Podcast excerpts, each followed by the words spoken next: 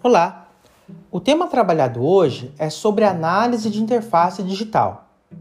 Uma interface é um limite compartilhado entre dois componentes. A maioria dos sistemas requer conexões com outros aplicativos, hardware e dispositivos periféricos para funcionar corretamente.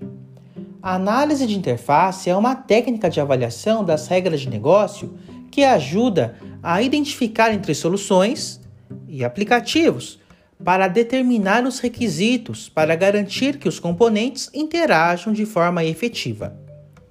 Os tipos de interface variam desde interface de usuário, seres humanos interagindo diretamente com o sistema, interfaces para e de aplicativos externos, e interfaces de e para hardware, que são os aparelhos externos.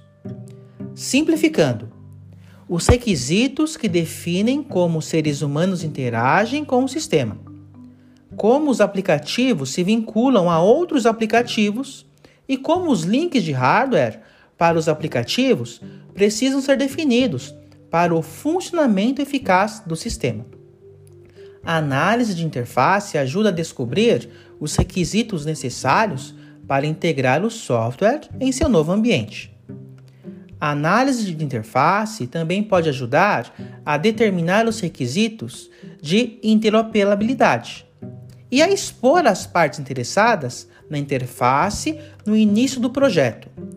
A última coisa que você deseja é descobrir na última hora que existe um aplicativo do qual o novo sistema exigirá dados.